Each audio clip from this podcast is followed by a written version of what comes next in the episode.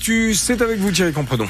On va commencer par euh, la météo, Stéphane. Avec un ciel couvert. Ah, il pleut. Voilà, il pleut toute la journée. Comme ça, c'est réglé. Et puis on attend pas mal de vent, notamment en fin de journée. Météo complète juste après les infos. Les habitants de Rougemont-le-Château vont bientôt retrouver ce qui faisait la, fierté de leur commune. Je vais parler de l'ancien hôtel-restaurant Bardin et sa mythique salle de bal. Laissé à l'abandon depuis maintenant plus de 40 ans, l'établissement s'apprête à revivre grâce à deux amis qui ont pris le pari de réhabiliter complètement les 1200 mètres carrés de cet ancien hôtel Hervé Blanchard. Des lustres, des moulures, un escalier, un parquet d'époque, la salle de bal de l'ex-hôtel-restaurant Bardin respire le temps d'avant. Christophe Martinez est sous le charme depuis longtemps. Un coup de foudre même pour cet habitant de Rougemont-le-Château. C'est un potentiel énorme. Cette salle, elle était magnifique. Il y a eu certaines célébrités qui sont venues chanter euh, Michel Thor. C'est pas qu'une réhabilitation, c'est la revie d'un bâtiment assez mythique. Donc on s'est dit, allez banco, on y va. Et en 2020, Christophe Martinez et son associé rachètent l'établissement pour lui donner une seconde jeunesse après plus de 40 ans d'abandon. Pour faire de cette salle de bal un lieu de festivité adapté, précise Alexis Garriga. C'est de faire des logements Airbnb qui seront louables avec la salle pour euh, voilà, un mariage. Les mariés sont directement sur place ou la famille. Ça serait d'offrir vraiment un package global et complet euh, pour la location de la salle. Rénover, oui, mais dans le respect de l'histoire des lieux, c'est presque une obligation pour Christophe Martinez. On a vraiment à cœur de retracer euh, l'histoire de ce bâtiment qui est un peu presque mystérieux pour certains. On est avide d'histoire pour que ce bâtiment prenne toute sa place au sein du village. À cet effet, les deux associés s'inspirent d'archives de la famille de l'ancienne propriétaire de l'hôtel-restaurant Bardin de Rougemont-le-Château et invitent tous les autres habitants à faire appel à leurs souvenirs pour soigner au mieux la future décoration. Et les travaux des logements locatifs devraient être terminés cette année. Pour ce qui est de la salle de réception et les autres parties de l'hôtel-restaurant, pas de date, mais ce sera dans un ou deux ans maximum. Les salariés des magasins Galerie Lafayette devront encore patienter pour connaître l'avenir des 26 établissements en France. Le tribunal de commerce de Bordeaux, qui a étudié le plan de sauvegarde, a mis sa décision en délibéré au 20 mars prochain. À Belfort, une trentaine de salariés sont concernés. Autre inquiétude, celle des syndicats de Forvia dans le pays de Montbéliard. En début de semaine, l'équipementier automobile a annoncé la suppression de 10 000 postes en Europe d'ici 2028.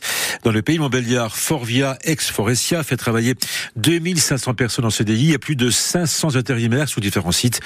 L'intersyndicale s'inquiète donc d'une véritable saignée dans les effectifs du Nord-Franche-Comté et dénonce également le silence des élus locaux alors que de l'argent public a pourtant été mis sous la table pour soutenir le groupe Forvia. Tarek Zardad est délégué CGT central à Forvia Système d'échappement.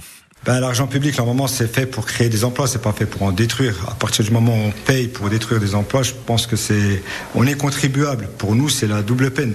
On paye par deux fois. On paye d'une part parce que c'est de l'argent public et on, en tant que contribuable, on paye nos impôts, on paye nos taxes foncières, mais ensuite par nos emplois, parce que là, les marges opérationnelles, je pense que c'est nous qui allons payer, même si on n'est pas licencié ou nos postes ne sont pas supprimés, notre charge de travail va forcément augmenter. Qu'est-ce que vous attendez des élus locaux qui ont effectivement mis de l'argent sur la table pour Forvia ben, les élus locaux, ce que j'attends, ben, c'est qu'ils savent euh, venir quand il y a des réceptions de personnalités, notamment notre PDG Patrick Colère quand il est venu en octobre. Ils étaient tous présents. Et ce que j'aimerais, c'est qu'ils nous appuient aujourd'hui dans cette difficulté à faire pression au sein du groupe pour au moins avoir des réponses ne serait-ce qu'au minimum préserver l'emploi dans le Nord-Franche-Comté. Des propos recueillis par Christophe Beck. Le gouvernement veut lutter contre les pénuries de certains médicaments. L'an dernier, près de 5000 signalements de rupture de stock ont été recensés. C'est 30% de plus euh, qu'en 2022.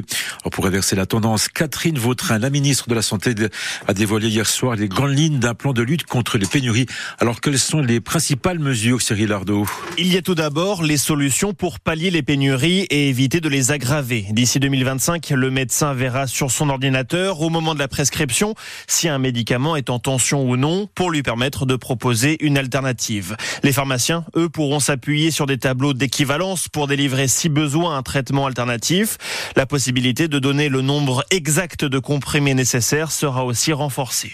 Et puis, il y a les mesures de fond pour s'attaquer aux origines des pénuries.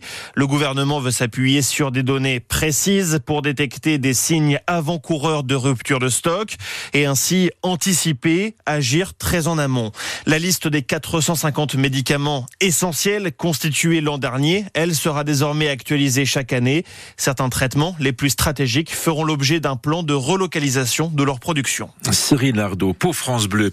Après avoir passé une nuit à la SPA, le Serval, retrouvé mardi matin errant dans les rues de Vézelois, a été transféré hier au parc zoologique de la Citadelle à Besançon.